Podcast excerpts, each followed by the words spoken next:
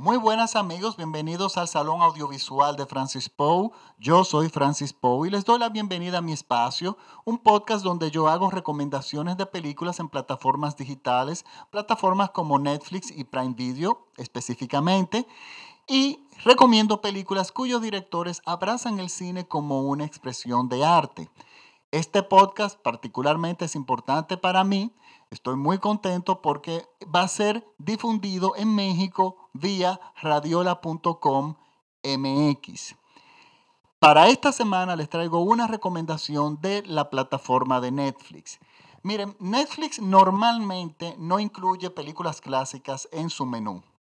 Ellos van y apuestan para películas contemporáneas, con producciones originales, pero de vez en cuando se cuela una que otra película clásica que usualmente está muy bien restaurada o por lo menos que la copia está impecable. Y son películas muy buenas que hay que recomendar para que la gente vea, porque tenemos vivimos en unos tiempos donde normalmente le damos la espalda a lo antiguo, o sea, lo que no es del momento, pero lo que está atrás es lo que nos da el conocimiento. Por lo tanto, yo voy a recomendar una película que está disponible en la plataforma de Netflix, que es un clásico. Es un clásico ya de 1966 y el nombre de la película sale en el menú en inglés. Sale como A Man of All Seasons. En español se llamó Un hombre de dos reinos es, eh, yo voy a colocar el enlace directo en mi página de Facebook, el Salón Audiovisual de Francis Poe. Ahí ustedes pueden acceder directamente, al igual que en Twitter, como me pueden encontrar como arroba Francis Poe, y pueden acceder directamente a la película desde ahí. Miren, es una película que dirigida por Fred Zimmerman. Fred Zimmerman fue un gran director de cine, ya murió hace unos pocos años. Fred Zimmerman fue el director que nos trajo De aquí a la eternidad, eh, nos trajo también el musical espectacular de Oklahoma y también eh, nos trajo la extraordinaria película del 77, Julia, protagonizada por Jane Fonda y Vanessa Redgrave, eh, que fue una película realmente formidable.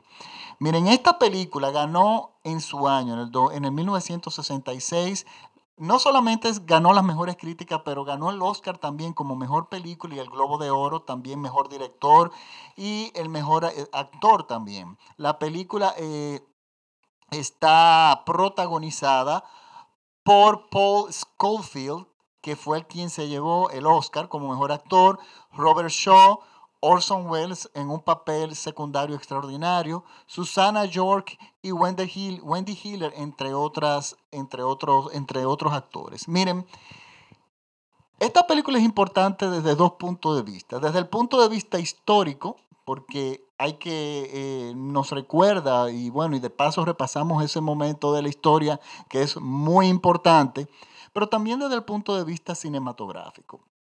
La película se desarrolla entre el 1529 y 1535 en Inglaterra, en pleno renacimiento. Pues bueno, tenemos a Henry VIII. Henry VIII nos decide, eh, perdón, Enrique VIII decide, quiere divorciarse de su esposa Catalina de Aragón. Catalina de Aragón era hija nada más y nada menos que Isabel de Castilla y Fernando de Aragón, y ya ustedes se imaginan lo que significaba divorciarse de ella. Pero la razón por la cual él se quería divorciar era porque ella no le podía dar un hijo varón, que era lo que él necesitaba para poder continuar eh, la corona, el linaje. Resulta que para poder divorciarse de ella y casarse con Ana Bolona, Bolena, que era su amante, resulta que necesitaba un permiso del Papa.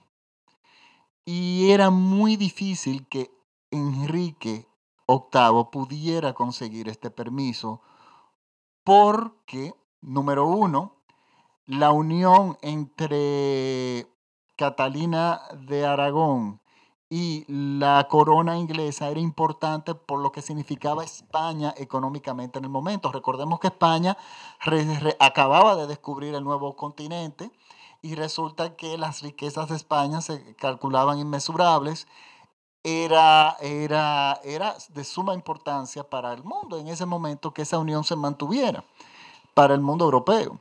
Pero resulta que Enrique estaba, eh, perdón, Enrique estaba decidido a divorciarse. ¿Qué pasa? Otra razón por la cual no a la iglesia no le iba el Papa, era muy difícil que le diera un permiso para le, otorgar un divorcio, era que Catalina de Aragón, antes de estar casada con Enrique VIII, estaba casada con el hermano mayor de Enrique VIII, Arturo Tudor.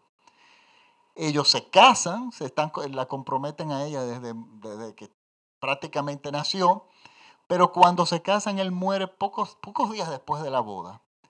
¿Y qué pasa? La corona le cae, Enrique VIII, o Enrique VIII pide el permiso papal para poderse casar con su cuñada, Catalina, de Aragón, y poder seguir, continuar con la unión de los dos reinos. Luego de este permiso, todo el mundo pensaba que era muy poco probable de que el Papa le diera ese permiso. Entonces Enrique VIII inicia una campaña para separarse de la Iglesia Católica y coronarse como rey de la Iglesia en Inglaterra.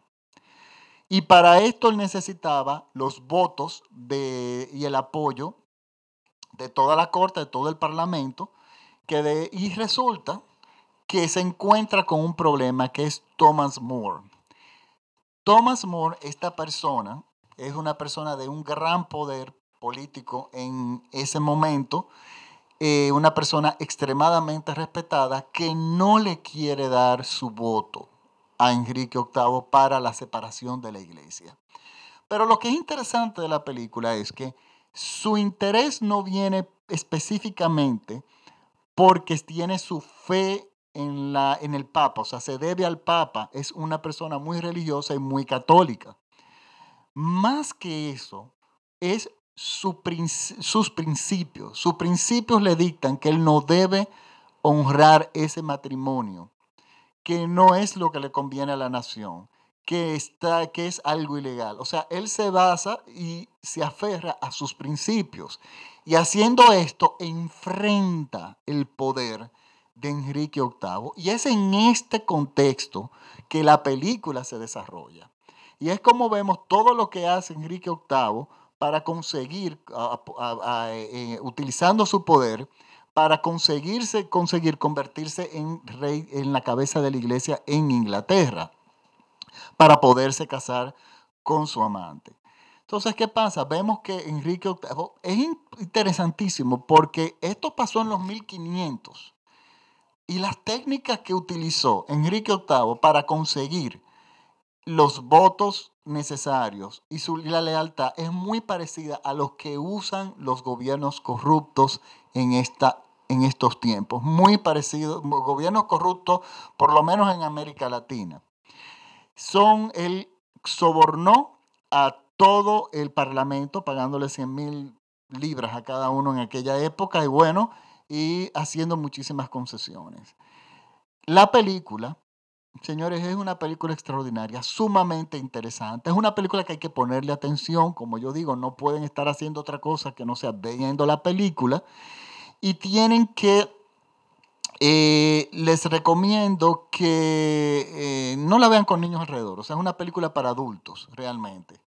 También es importante que tomen en cuenta que, miren, en el cine, cuando se hace una adaptación de una obra de teatro, porque está basada en una obra de teatro, no siempre el resultado es muy bueno. La gente por alguna razón sigue asociando el cine y el teatro. Y si bien el cine tiene algo de teatro, son medios muy diferentes.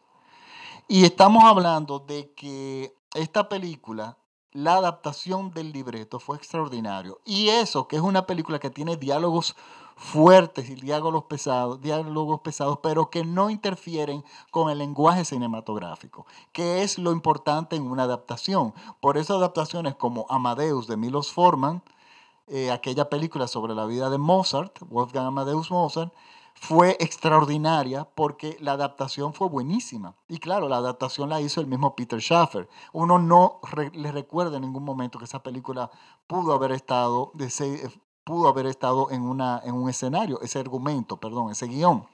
Pues bueno, Les recuerdo que es mi recomendación de la semana.